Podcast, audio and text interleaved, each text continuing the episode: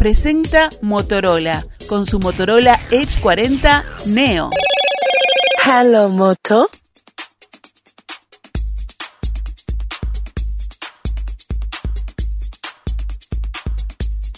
Mañana se cumplirán 100 años de la creación de la Corte Electoral, el poder electoral de nuestro país.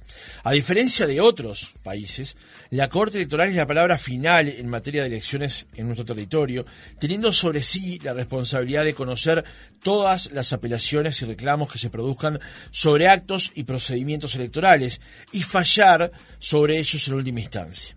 Además, una de sus tareas centrales consiste en llevar el registro cívico nacional y la emisión, mediante y junto a las juntas electorales, de la, de la credencial cívica. La Corte está integrada por nueve miembros que responden a una representación emanada de acuerdos políticos en el Parlamento, aunque muchas veces no existen tales acuerdos y su conformación no cambia por un buen tiempo. Hoy es presidida por Wilfredo Penco, quien era vicepresidente hasta el año pasado. Recordemos que en noviembre pasado José Arocena falleció en plena sesión luego de ejercer como titular de la Corte por siete años. ¿Cómo recibe la Corte Electoral este aniversario, este centenario, que además se da en un año electoral? ¿Faltan recursos? ¿Cómo está de personal? ¿Cómo mira hacia el futuro la Corte Electoral? Lo conversamos con su presidente Wilfredo Penco. Penco, ¿cómo le va? Buenos días, gracias por acompañarnos. Buenos días, con mucho gusto de estar con ustedes. Nos comentaba recién antes de salir al aire, y creo que es bueno mencionarlo, hace 26 años que está en la Corte Electoral. Sí, eh, ingresé a fines de 1996 en esa instancia como ministro representante del Frente Amplio. La Corte está integrada por nueve ministros, como se decía. Cuatro representan a los partidos políticos y cinco son los llamados neutrales. Eh, en aquella oportunidad fui el primer representante que el Frente Amplio tuvo en la Corte Electoral eh, y actué durante 14 años eh, como ministro en, en, aquella, en aquella corte que presidió el doctor Carlos Urruti. en, en, aquella instancia mi idea era estar en la corte tres, cuatro años como mucho, sin embargo... No se le cumplió el deseo. No, no, no digo, más, más que deseo era, era la, la, idea de, que, de que iba a estar ese, ese tiempo. Yo venía de, de, de, trabajar junto con el doctor Tabaré Vázquez en, en la Intendencia de Montevideo, en el gobierno departamental, como director de Cultura, como prosecretario general y después como secretario general de la Intendencia. Había tenido actividad en el primer Parlamento de una vez recuperada la democracia, la Cámara de Senadores que presidía el doctor Enrique Tarigo, e, ingresé como senador ejerciendo alguna suplencia. En fin, eh, mi actividad estaba más que nada vinculada al, al quehacer político. Eh, y, y, mi idea era representar al frente esos tres o cuatro años y regresar a la actividad política. Sin embargo, me, me mantuve durante todo ese tiempo, no hubo acuerdos ni durante el gobierno del doctor Valle, ni durante el acuerdo del doctor Tabaré Vázquez para renovar la, la Corte, en, aquella oportunidad, cuando el doctor Vázquez asumió como presidente de la República, me consultó si tenía interés en, en alguna actividad vinculada a su gobierno. Yo entendí que la, experiencia acumulada en la Corte hacía que, que, debía mantenerme. En aquella, en aquella instancia se me propuso como presidente de la Corte, pero no hubo los acuerdos necesarios para la renovación, de manera tal de que hasta el 2010 me mantuve como representante del Frente. En el 2010 sí hubo acuerdos y en aquella instancia se me nombró vicepresidente de la Corte, una Corte que presidió el doctor Ronald Herbert, y cuyo primer suplente era el doctor Arocena, eh, ya dentro de los neutrales. Ya no representé al frente, pero sí fui propuesto como el, por el frente como, como vicepresidente. Y en, la, y en la tercera corte que integré, que es esta, en el 2017, eh, fui vuelto a elegir vicepresidente, pero también primer suplente respectivo del presidente, que fue electo en aquella oportunidad el doctor Arocena. a, eh, a, fines del 2022 renuncié como vicepresidente porque entendí que ya había cumplido un ciclo de 26 años que eran suficientes como para poder retirarme y dedicarme a algunas otras actividades a las que siempre he estado vinculado, como la, Academia Nacional de Letras, como la Academia Nacional de Letras, que, este año cumplo 30 años como miembro de número y, y, a la que he presidido eh, durante 12 años. Eh, y a la investigación literaria, que, es una de mis, de mis pasiones, a la lectura, de manera tal de que, de que cerré ese ciclo pero se dio una situación muy, muy particular. El, día en que se aceptó mi renuncia, en el 2022, ese mismo día, en esa misma sesión, se me convocó para tres días después para que presidiera la Corte durante un día, porque el doctor Arocena había pedido licencia, de manera tal de que yo sabía que, que se me iba a convocar en forma transitoria, por supuesto, para presidir la Corte, hasta que se dio esta desgraciada sorpresa, que fue el fallecimiento del doctor Arocena, eh, lo que me lleva a volver a la Corte ya en forma definitiva hasta que se renueve la Corte y coincidiendo, como decía, eh, con eh, este largo ciclo electoral que se inicia este año, coincidiendo además con el centenario de la Corte. Sí, porque recordemos que el proceso electoral tiene cuatro instancias, eh, que son las internas, nacionales, segunda vuelta eventualmente, y elecciones departamentales. Y municipales. Eh, eh, municipales y departamentales que tienen lugar el, el 2000, en el 2025. pero demos un paso hacia atrás. Hoy la conformación de la Corte responde a ese acuerdo del año 2017 que usted mencionaba recién.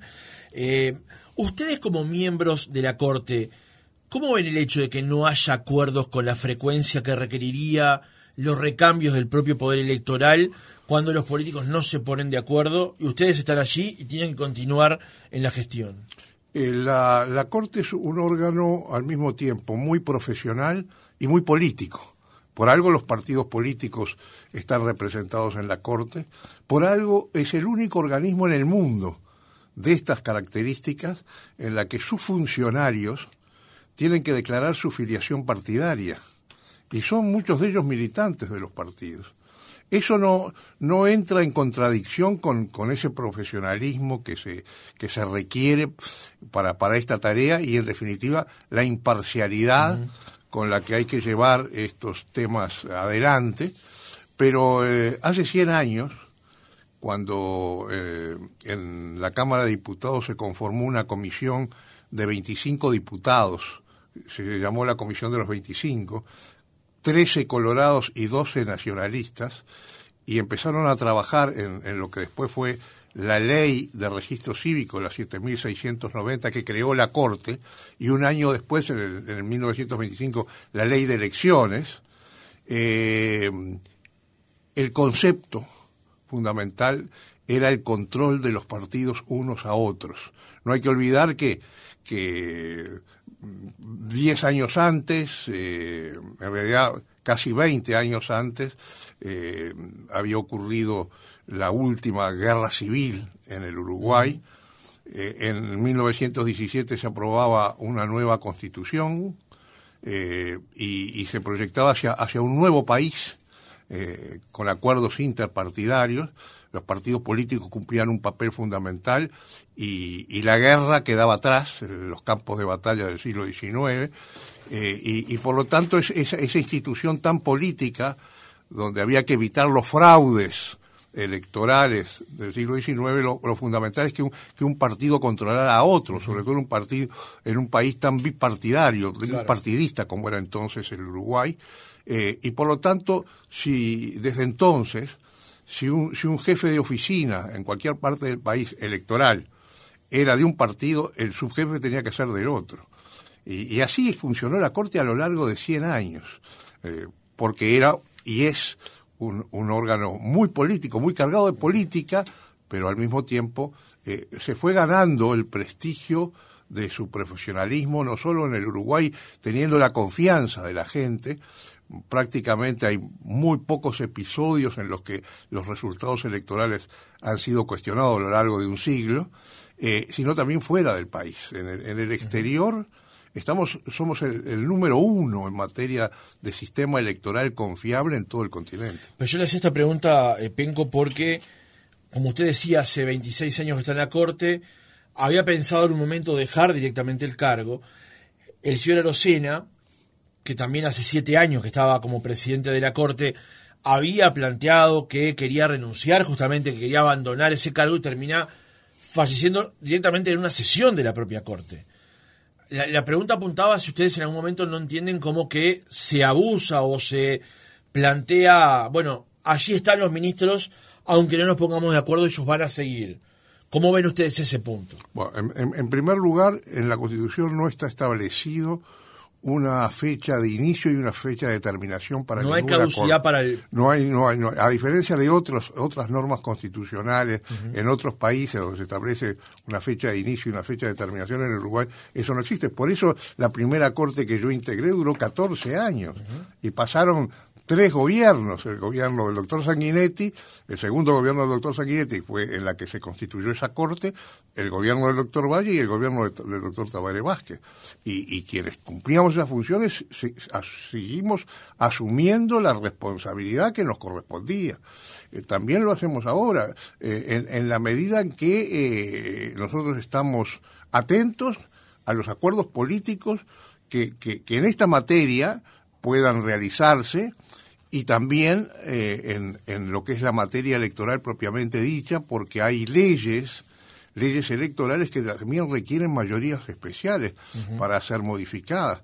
Eh, hoy, por ejemplo, eh, el Parlamento tiene nada menos que a su consideración la ley de, de financiamiento de las campañas electorales, la, la, la, elección interna de los partidos, por ejemplo, en la, en la ley vigente, eh, no está contemplada en lo que se relaciona con rendiciones de cuentas, por ejemplo. Bueno, eh, hay un vacío en esa materia y, y, la nueva ley esperamos que, que, la, que lo cubra ese vacío. Eh, de manera tal de que sí, estamos muy atentos a los acuerdos de los partidos, pero mientras estos no se alcancen, nosotros seguimos cumpliendo con la responsabilidad que asumimos en el momento en que fuimos designados. Como decía hoy, me fui hace un año, eh, pero entendí que debía volver eh, para asumir la, responsabilidad que generaba el fallecimiento del doctor Arocena. Doctor Penco, eh, ¿cómo describe usted de la Corte Electoral? Si tuviera que, presentárselo a gente en el exterior, como le, toca, le ha tocado hacerlo, ¿cómo la describe? ¿Cómo la presenta? en primer lugar, es, es un órgano que concentra funciones de muy diversa naturaleza administrativas en primer lugar y, de carácter organizativo del, propio proceso electoral. En segundo término, reglamentarias, es decir, legislativas, porque la Corte legisla reglamentando elecciones sobre la base de lo que establecen normas constitucionales y legales, y también jurisdiccionales, porque la Corte es juez. Eh, a veces estas funciones están distribuidas entre diversos órganos en otros países. Algunos organizan la elección y otros la juzgan. Incluso en Perú, por ejemplo, hay tres órganos electorales. Uno es que es el que organiza la elección, que es la Oficina Nacional de Procesos Electorales. Otro que conserva el registro, eh, el registro electoral, eh, eh, que es la, la Oficina de Registros Electorales y, y, una tercera que es el jurado, que es, es, es el que juzga la elección. Bueno, esas tres funciones están concentradas en la Corte Electoral, basadas, como dije hoy, desde, desde hace 100 años, en el control de los partidos políticos. Los partidos políticos tienen en nuestro sistema electoral un papel de primer orden a cumplir. Son la columna vertebral del, del, sistema electoral uruguayo. Y nuestro sistema es un sistema muy artesanal, eh, que no ha cambiado sustancialmente desde hace un siglo, más que en lo necesario, que en lo imprescindible, pero al que le hemos ido incorporando tecnología, eh, sin perder las garantías fundamentales que el sistema tiene. Eh, y la Corte tiene como cometido velar por mantener esas garantías. Por eso, por ejemplo, cuando en el 2019 eh, consolidamos el sistema de transmisión de resultados a través de aplicaciones directamente desde las, desde las comisiones receptoras de votos, lo hicimos con una concepción complementaria a lo que es el trabajo tradicional. por Parte, que, que efectivamente se, se labran actas a mano, se cuentan los votos uno a uno, las hojas de votación, se ordenan de una determinada manera, las más los más complejos escrutinios primarios son los de la elección interna, porque allí no solo hay un escrutinio general del circuito, sino que después hay el escrutinios personalizados, particularizados de cada partido. Eh, entonces, eh, la, la, tecnología es bienvenida y la, y la vamos incorporando con, con paso firme, seguro, eh, pero sin distorsionar eh, lo que son las garantías artesanales, sí, pero garantías al fin que ofrece la ley electoral eh, y, y, nuestro sistema en general. Le preguntaba justamente, eh, doctor Penco, acerca de cómo presentaba usted la Corte Electoral este, fuera de fronteras o, o, o, tendría que hacer una descripción de ella, porque yo mencionaba más temprano que, eh, no sé si es una rara avis, pero por lo menos es muy particular el hecho de que en Uruguay todo lo que tiene que ver con la materia electoral lo define la Corte Electoral. Hay otros países donde los jueces eh, ordinarios, digamos, jurisdiccionales, pueden tener cierto tipo de eh, manifestaciones con respecto al proceso electoral. En Uruguay, todo lo referente a elecciones lo define la Corte. Es un poder en sí mismo la Corte Electoral. Sí, fue concebido eh, eh, ya en el año 24 como una especie de poder de gobierno, un poder electoral, y ni que hablar en el año 34, 10 años después, cuando fue incorporada a la Constitución de la República, porque la Corte nace por una ley, pero 10 años después ya está incorporado en la Constitución. Eh, e incluso en, la, en, la, comisión que trabaja sobre, sobre esa constitucionalización de la Corte se sostiene que el, capítulo referido a la Corte se titula de la justicia electoral y no del poder electoral. Para no eh, entrar en la discusión de la clasificación tradicional eh, de los tres poderes del Estado, el Ejecutivo, el Legislativo y el Judicial. Entonces, los, los, legisladores, los constituyentes prefieren no entrar en esa, en esa discusión y por eso llaman al capítulo justicia electoral, pero todos terminan convencidos, y algunos en particular, de que se trata de un, de un efectivo poder de gobierno, el, el de la Corte. Uh -huh.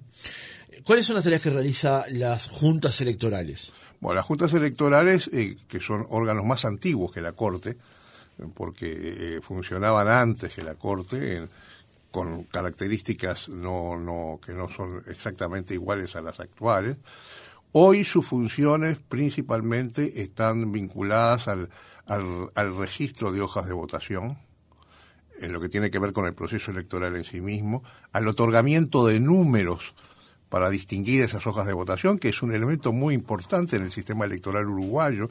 ¿eh? Hay agrupaciones que, que son conocidas por el número de la lista claro. de candidatos, este, algunas con una larguísima tradición en el país. Eh, eso siempre departamentales, ¿no? Eso efectivamente es departamentales. Hay un caso muy, muy paradigmático, que es el de la lista 15 claro. del Partido Colorado, que sin embargo, en Rivera, el número 15 identifica una lista del Partido Nacional. Es en el único departamento eh, donde, donde el número cambia de partido. Pero en los restantes la 15 es fundamentalmente una lista ballista, una lista del Partido Colorado. Eh, así que lo, los, los, los números son muy importantes y están y están reglamentados minuciosamente. Hay hasta yo diría que jurisprudencia en la materia porque muchas veces son objeto de controversia ya no solo entre partidos sino dentro de las agrupaciones dentro de un mismo partido. Eh, y, y por lo tanto el derecho de uso la prioridad eh, eh, el hecho de, de, de, poder renunciar a ese número o, o, concederlo a otra agrupación en forma definitiva o transitoria, todo, todos estos son temas que, que, que me han merecido reglamentación claro. por parte de la Corte pero que es la Junta la que en definitiva resuelve en cada caso dentro de cada departamento. Eh, por supuesto, en, en, esta materia también estamos incorporando tecnología, ya, ya la incorporamos en el, en el periodo pasado en lo que refiere al registro de hojas de votación. Uh -huh. Muchas veces antes las agrupaciones presentaban ante, ante las juntas una lista de candidatos donde aparecían errores en las inscripciones cívicas de esos candidatos o incluso en los propios nombres de los candidatos. Hoy el sistema permite confrontar directamente con el padrón Es decir, que cuando, cuando se establece la serie y número del candidato, ya aparece en la plataforma el nombre tal como figura en el padrón, así que ese tipo de errores ya no se verifican. El, sistema informático permite controlar, por ejemplo, con, con, gran rapidez, en forma automática, el cumplimiento de algunas obligaciones que establece la ley, por ejemplo, en materia de la llamada cuota de género, es decir, que cada tres candidatos haya, eh, figure eh, personas de distinto género, bueno, todo eso que antes se hacía en forma manual, al principio ahora lo hace el sistema eh, automáticamente, todo eso nos, nos, nos evita eh, marchas y contramarchas eh, y el cumplimiento sobre todo de los plazos en, en, tiempo y forma, que los plazos son muy importantes en un proceso electoral, son plazos además perentorios, y por lo tanto tienen que cumplirse rigurosamente. Bueno, esta es la tecnología que incorporamos en el sistema de partidos políticos que además facilita la labor de los, de los propios partidos y de las agrupaciones que van a tener este año en una misma plataforma toda la información que antes se encontraba dispersa. Eh, en eso estamos, uh -huh. en incorporar tecnología, pero reitero, manteniendo las garantías del caso y facilitando el trabajo en este en esta instancia de, la, de las juntas electorales que cumplen todo lo relacionado con estos temas. También la cumplen con carácter previo en lo que se relaciona con el, el, registro cívico, es decir, los planes inscripcionales, los elaboran la, la, las juntas, los termina aprobando la Corte, pero son las juntas las que tienen iniciativa en la materia. Eh, como se sabe, en este periodo los, los años de pandemia uh -huh. han generado retrasos importantes en la materia, sin embargo, ese tiempo se ha venido recuperando, sobre todo con la intensificación de las llamadas mesas móviles, es decir, la, la, el, el, el, el, futuro inscripto no necesariamente tiene que trasladarse a las oficinas centrales y, y, ni que hablar en el interior del país, de un pueblo a otro, de una localidad a otra, eh, sino que eh, esperan que lleguen los funcionarios eh, con, con, con, sus mesas móviles, que hoy también tienen tecnología, porque están, están vinculadas directamente con el padrón matriz. En fin, son todas estas ventajas eh, que permiten que las juntas electorales, en este caso, cumplan sus funciones con mayor eh, eh, eficacia. Recién le preguntaba acerca del tema de, de, del poder electoral, digamos.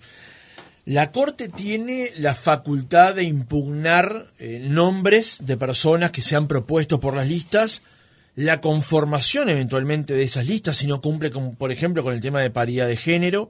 ¿Qué otras facultades tiene la Corte Electoral a la hora de regular a los partidos políticos? Bueno, eh, todo lo que tiene que ver con el financiamiento, por ejemplo, de campañas electorales en la elección nacional, eh, como en la elección departamental, está regulada por ley. Los partidos tienen que conformar los candidatos presidenciales, lo que se llaman comités de campaña, y también están los responsables de lista, que son los primeros candidatos de las listas de candidatos a senadores y de la lista de candidatos a diputados. Esto se vuelca también en la elección departamental en el caso de los intendentes y de los ediles. Tienen que presentarse un presupuesto inicial con todos los ingresos, ya sean donaciones o contribuciones que se recibieron hasta, hasta ese momento. Eh, eh, con posterioridad a la elección hay que presentar rendición de cuentas. Es, esa rendición de cuentas eh, tiene que quedar disponible de, a, para cualquier ciudadano que quiera eh, acceder a esa información y un resumen de esa rendición de cuentas tiene que publicarse en la página electrónica de la de la de la corte. Es decir que eh, también en esta materia en la materia del contralor del financiamiento la, la Corte tiene uh -huh. cometidos para cumplir lo que se relaciona con el control de los partidos. Uh -huh. ¿Alcanzan los recursos lo, con los que cuenta la Corte Electoral para cumplir justamente con todos estos eh, requisitos que le impone la norma, la ley? Eh, en la medida en que sean solo estos, sí, eh, pero naturalmente que si se va más a fondo y si se pide una auditoría, por ejemplo, de, esa, de esas rendiciones de cuentas, eh, ya eh, naturalmente que la Corte no... Pues no, un contador y demás. No, estaría en condiciones de, de, cumplir con los recursos que hoy tiene, tanto los recursos técnicos como los recursos humanos y financieros, eh, y por eso en la, en la nueva ley que se está estudiando se, se está manejando la posibilidad de, de un apoyo por parte del Tribunal de Cuentas, que tiene especialización en, en la materia.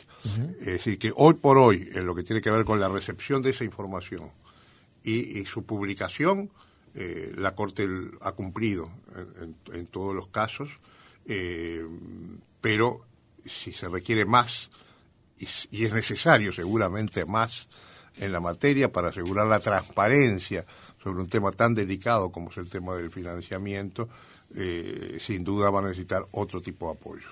Como decíamos en la introducción, la Corte está integrada por nueve miembros que responden a una representación que emana de acuerdos políticos. ¿Cuántos funcionarios tiene la Corte Electoral hoy por hoy? Aproximadamente mil funcionarios en todo el país. Eh, tiene 19 oficinas electorales departamentales. Tiene también la Oficina Nacional Electoral que conserva diversos registros el registro electoral, por ejemplo, que es sobre el que se conforman los cuadernos de hojas electorales, que son las copias de las credenciales cívicas que se distribuyen a cada una de las de las comisiones receptoras de votos.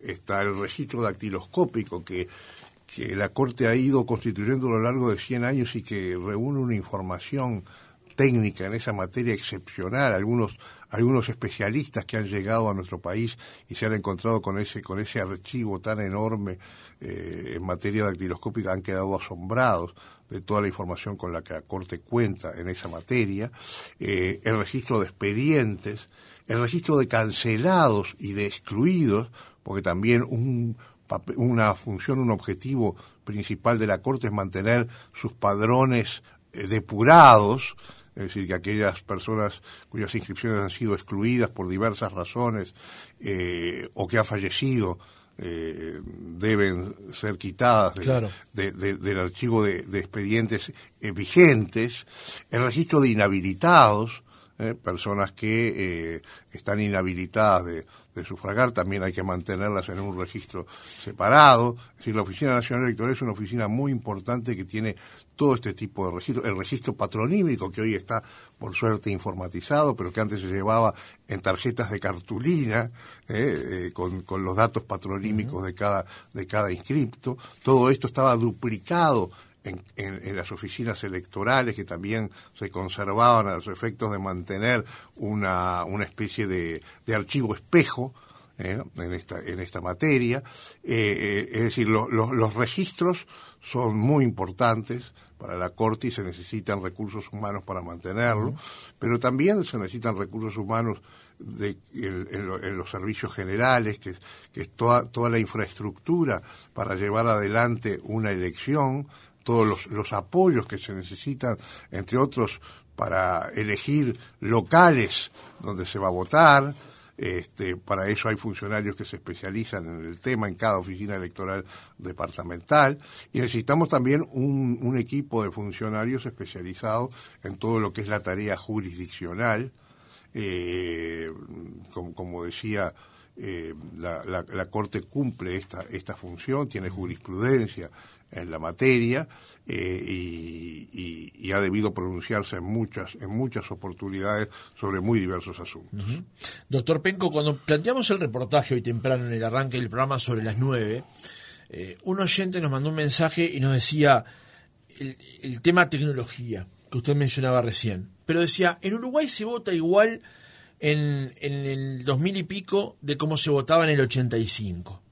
Y usted mencionaba recién que se han introducido este, elementos que tienen que ver con la tecnología al proceso electoral, pero que es cierto que el sistema de elección de ir y retirar el sobre, llenarlo y entregarlo en la mesa que nos devuelvan la credencial con un sello o con un papelito a los que tienen ahora la credencial, este, la credencial nueva, el sistema es igual. ¿Se puede avanzar en algo en ese sentido? ¿Se debe avanzar en algo en ese sentido? ¿Es, ¿Es correcto hacerlo? ¿O desde su perspectiva como presidente de la entidad es imprescindible mantener primero la, confiabilidad en el sistema y luego eventualmente ir modernizando el sistema de votación? La, la confiabilidad es un elemento insustituible. Eso no, no, no, no cabe la menor duda. Si, si el electorado, si la ciudadanía confía en el sistema como confía, eh, eso debemos preservarlo. Es, es una obligación fundamental, no, no, no solo para la Corte, sino para el sistema político en general. Eso en primer lugar. Como decía hoy, eh, eh, toda la tecnología que sea necesaria tendrá que ser incorporada. Hasta ahora lo que hemos incorporado no ha requerido modificación de la ley. Eh, la ley se modificó en el año 99, después de la reforma del 96, para adaptarla al nuevo sistema, es decir, al de la doble vuelta. las elecciones internas, la, eventual segunda vuelta, la separación de las elecciones departamentales de las nacionales, que antes se votaban todas en un mismo acto. Bueno, todo eso requirió una nueva ley. Eh, y, y, para modificar el sistema de votación también habría que modificar la ley porque eh, en el año 24 esa comisión de 25 legisladores, de 25 diputados en particular, que trabajaron, lo hicieron de forma minuciosa. La ley es una, una ley, eh, yo diría que reglamentarista, incluso incorpora elementos que no son propios de una ley, sino más bien de una reglamentación, porque querían que en la ley quedara estampado paso a paso ¿eh? Todos los aspectos del, proceso electoral para que no se escapara nada, no quedaran flancos eh, y, todo estuviera previsto en lo fundamental y por eso si queremos cambiar tenemos que cambiar la ley necesariamente. Eh, yo diría que el Uruguay mantiene sí una característica muy que le da una identidad eh, particular en el continente. En, el resto del continente, salvo en algunas provincias argentinas, por ejemplo, no se vota con proliferación de hojas de votación. Eh, en, las, comisiones receptoras de votos, en las mesas electorales, lo que se le entrega al, votante no es el, sobre que le entregamos nosotros, sino que se le entrega una papeleta donde están todos los candidatos y, el elector eh, se dirige al cuarto secreto y ahí marca el candidato de su preferencia, eh, dobla esa, esa, esa papeleta y la incorpora después en la, la introduce en la, en la urna correspondiente. Eh, nosotros, en cambio, tenemos variedad de hojas de votación en el cuarto secreto. A veces las lleva el propio elector en su bolsillo y la introduce, las introduce en el, en el sobre correspondiente. Eh, bueno, eso es, es muy uruguayo es propio del Uruguay. Eh, ¿Eso deberá mantenerse? ¿No deberá mantenerse? Por ejemplo, se critica mucho que eso implica una eh, un uso eh, indiscriminado de, papel, por ejemplo, y un costo también muy importante. Es cierto, eso no, no hay duda que es cierto. Pero también es cierto que, que esa hoja de votación es, es, un elemento de propaganda para los partidos. Los partidos se constituyen en las calles de las localidades y, se, reparten listas. Y, y, el elector se va a su casa con esa lista, con esa hoja de votación, y en su casa puede leer eh, los nombres de todos los candidatos, estudiar, eh, cosa que si fuera una única papeleta con los, los principales candidatos nada más, no tendría esa posibilidad. Esa es una ventaja para nuestro sistema en relación con las otras. Pero el tema es discutible, sin duda alguna. Le hacía esta pregunta además de lo que mencionaba el oyente, doctor Penco, porque en la pandemia, que estalló, como decíamos, en marzo del año 2020, eh, correspondía en ese año ser elecciones municipales y departamentales. Y hubo que alterar la fecha. Sí, señor. Pero solo se alteró la fecha, ¿no? no logramos introducir allí un cambio que uno dijera, bueno, la pandemia nos obliga a un cambio que tenga que ver, por ejemplo, con el tema tecnológico. Votar electrónicamente, por ejemplo. ¿Usted es a favor del voto electrónico, de introducir el voto electrónico? Yo, creo que en el Uruguay el voto electrónico no es necesario hoy, o por lo menos no es imprescindible. Como he dicho en más de una oportunidad, en otros países sí, sin duda. Hoy en Brasil, por ejemplo, uno de los casos más notorios, sería impensable un, sistema de votación manual. Eh, por, por las dimensiones del país y también por la historia. Eh, siempre he explicado que cuando el voto era manual en Brasil, eh, eh, se votaban en la mesa electoral, se terminaba el horario, se cerraba el horario de votación y no se hacía escrutinio primario en la mesa. las, urnas se cerraban y se trasladaban hacia, hacia un lugar intermedio donde junto con otras urnas que llegaban de otros lugares, ahí se hacía el escrutinio primario. ¿Qué pasaba en el trayecto? ¿Eh? Desde la mesa hasta ese lugar intermedio no sabemos, podía pasar cualquier cosa.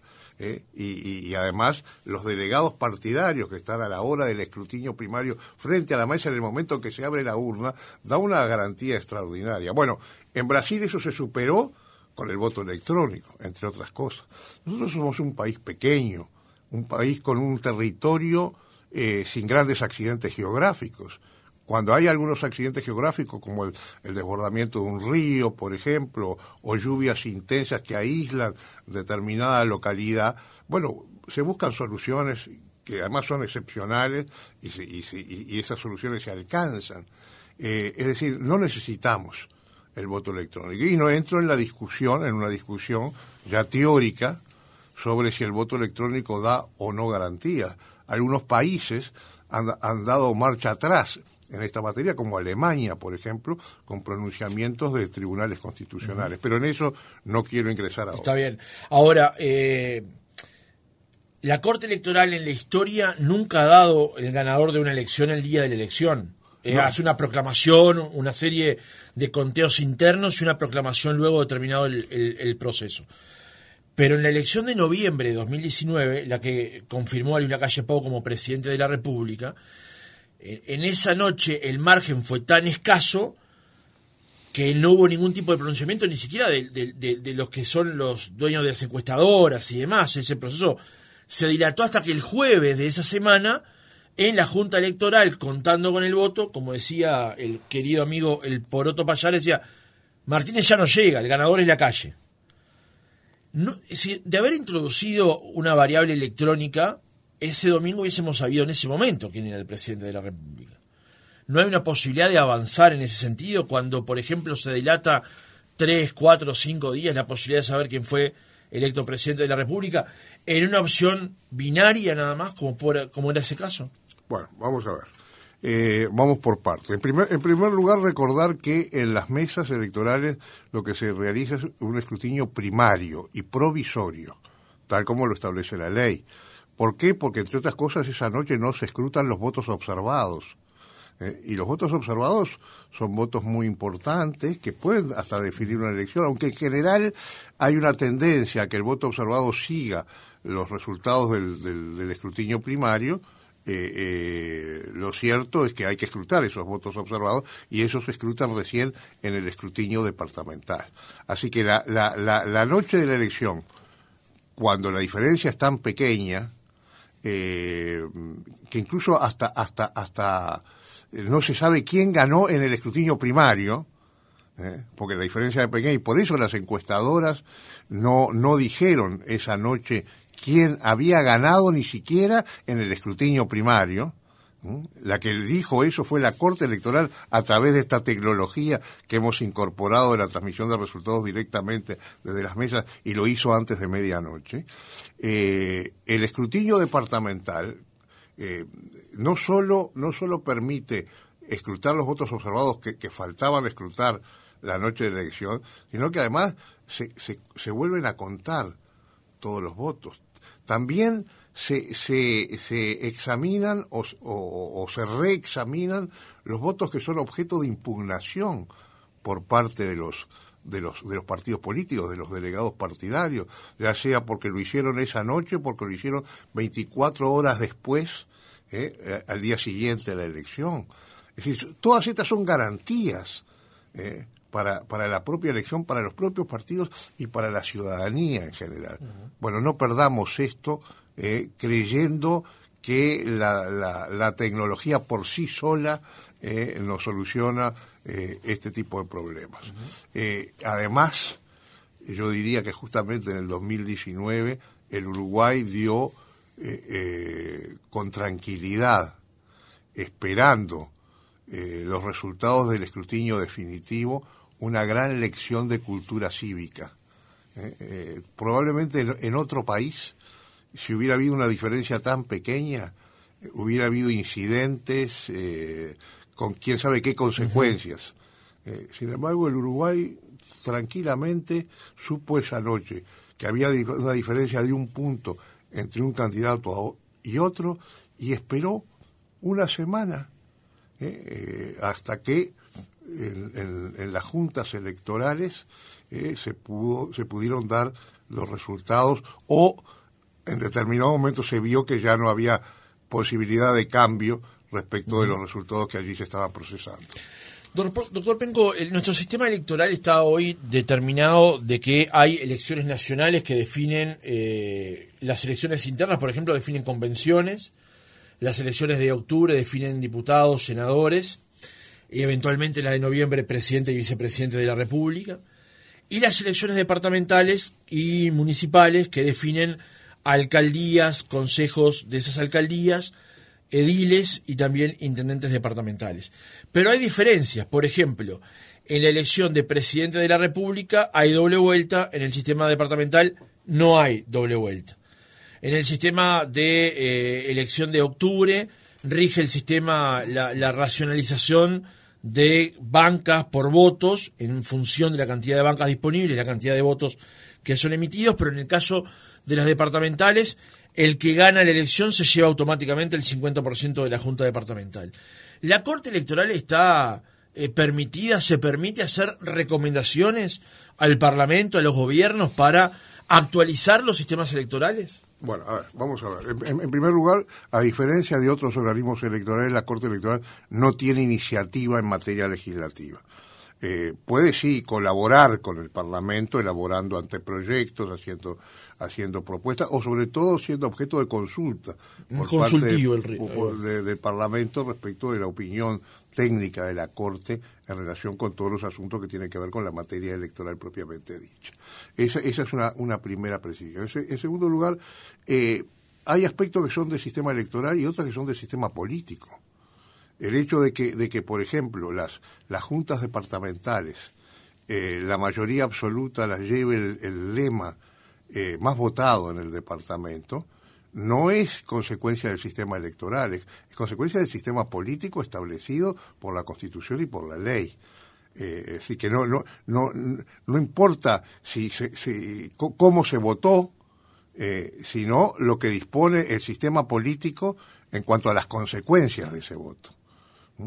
en cambio, en, en, lo que tiene que ver con el sistema de representación proporcional y sobre todo el, sistema de representación proporcional integral que está previsto sobre todo para los órganos de circunscripción nacional como son los, senados de la República, ese es un tema sí electoral y político al mismo tiempo. Por eso, desde el punto de vista técnico, habría que, avanzar un poco más y, ver eh, qué es competencia de la Corte y qué no lo es o por lo menos no lo es exclusivamente. Pero tiene que ver el hecho de que en ese caso la Corte tiene un rol consultivo eventualmente y no tiene iniciativa porque si la tuviera podría analizarlo desde otro punto de vista, digamos. Eh, sí, en, el aspecto electoral sí, pero en el aspecto político no necesariamente. Es lo mismo que si se dijera, bueno, ¿por qué dos cámaras y no una sola?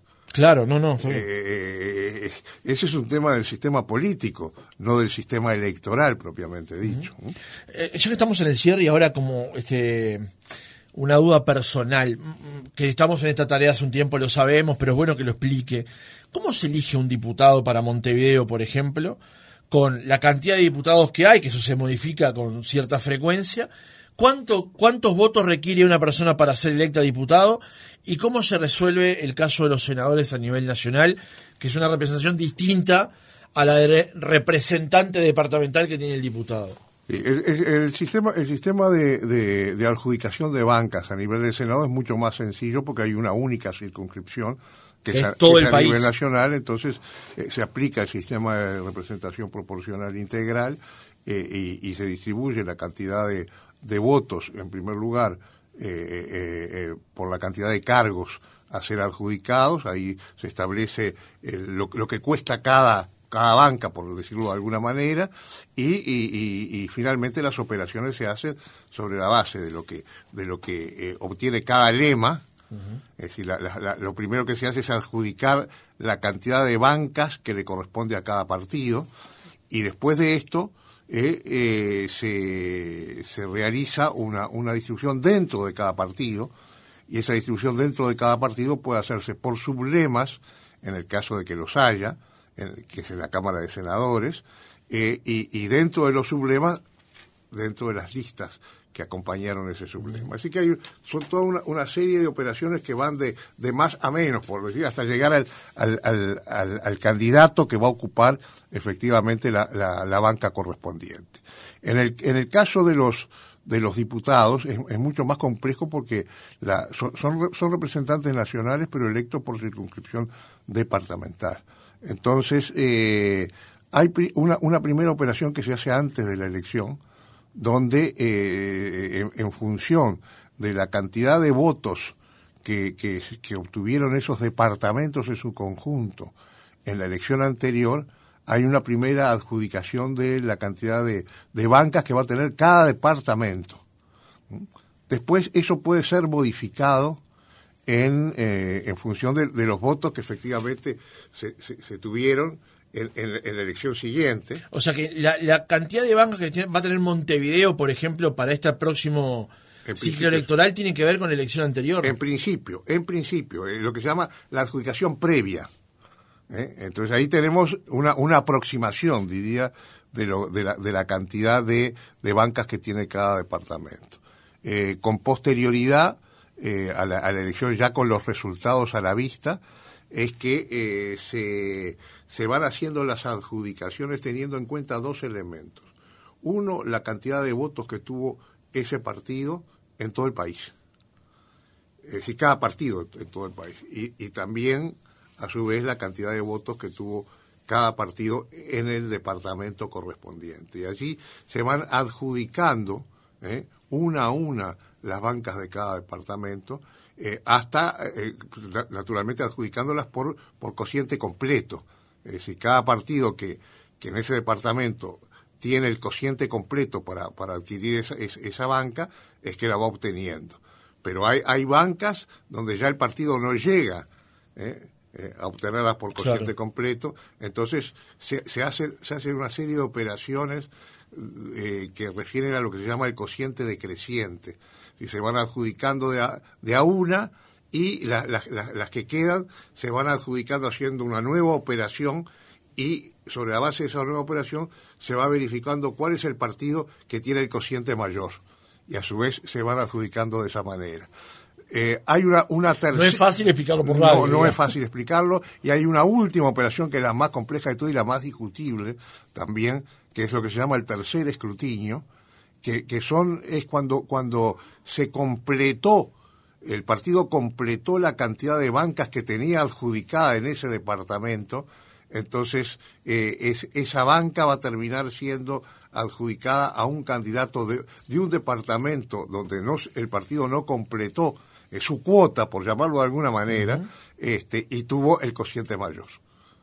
Pero, como digo, no es fácil explicarlo, este, pero de esta manera doy una idea general de la complejidad con la que en la Cámara de Representantes se van adjudicando las bancas correspondientes. Doctor Penco, eh, mañana, 9 de enero, a las 11 de la mañana, la Corte Electoral va a realizar una sesión solemne en celebración justamente de estos 100 años, que se cumplen justamente mañana, en el Museo Histórico Cabildo de Montevideo. Justamente, ¿Qué otras actividades va a desarrollar la Corte Electoral en el año de, su centenario? El, 19 de enero, después de esta, de esta sesión solemne y pública que vamos a realizar en el Cabildo mañana, en la que vamos a recordar este, que hace 100 años la, primera Corte se constituyó en ese mismo Cabildo, porque ahí funcionaba el Parlamento, este, y ahí, ahí fue sancionada la ley de creación de la Corte. Eh, el 19 de enero vamos a presentar en, en, la azotea de Aedo, en el departamento de Maldonado, un libro que escribió el ministro José Garchitorena sobre los 100 años de la Corte. El 7 de marzo se va a realizar una actividad en el Palacio Legislativo, con, donde habrá paneles de politólogos y de representantes de los partidos que, se referirán al sistema electoral uruguayo y también se cerrará esa, esa jornada con la presencia de los tres expresidentes de la República vivos, el doctor Sanguinetti, el doctor Lacalle y, el, y José Mujica, que también se van a referir a este tema, eh, y, y, están planteadas otras actividades, exposiciones, por ejemplo, en el propio Cabildo de Montevideo y probablemente también en el interior del país, eh, de objetos, elementos que identifican a nuestra, a nuestra, a nuestra historia electoral, este, en más de una oportunidad y otras actividades que van a ir siendo desarrolladas a lo largo de, de este año eh, este año en, el que vamos a también a intercalar actos electorales propiamente dicho y nos vamos a, a contar también con invitados internacionales. Wilfredo Penco, presidente de la Corte Electoral, gracias por haber estado otra mañana con nosotros. Con mucho gusto.